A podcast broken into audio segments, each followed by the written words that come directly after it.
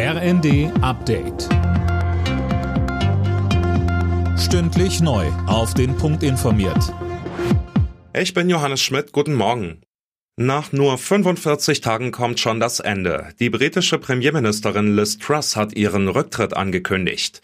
Einzelheiten von Holger Dilk. Die konservative Politikerin geht damit als die Frau mit der kürzesten Amtszeit als Premier ein. Lediglich im 19. Jahrhundert war ein Herzog mit 22 Tagen noch kürzer in Regierungsverantwortung. Gescheitert ist Truss unter anderem mit einem groß angelegten Konjunkturprogramm, das sie nach nur wenigen Tagen wieder zurücknehmen musste. Sie feuerte ihren Finanzminister nach weniger als 40 Tagen und gestern ging ihr auch die Innenministerin von Bord.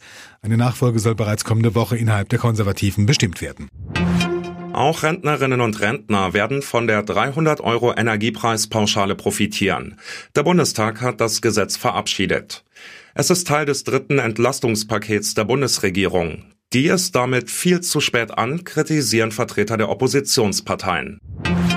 Der Brand in einer Flüchtlingsunterkunft in Mecklenburg-Vorpommern könnte ein Anschlag gewesen sein. Deshalb ermittelt jetzt der Staatsschutz.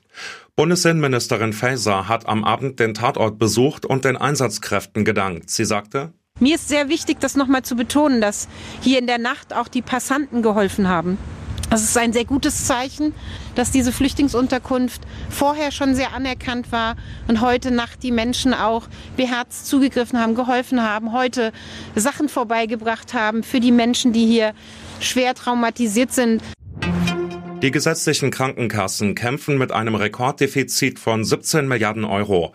Deshalb bekommen sie jetzt einen um zwei Milliarden höheren Zuschuss vom Bund.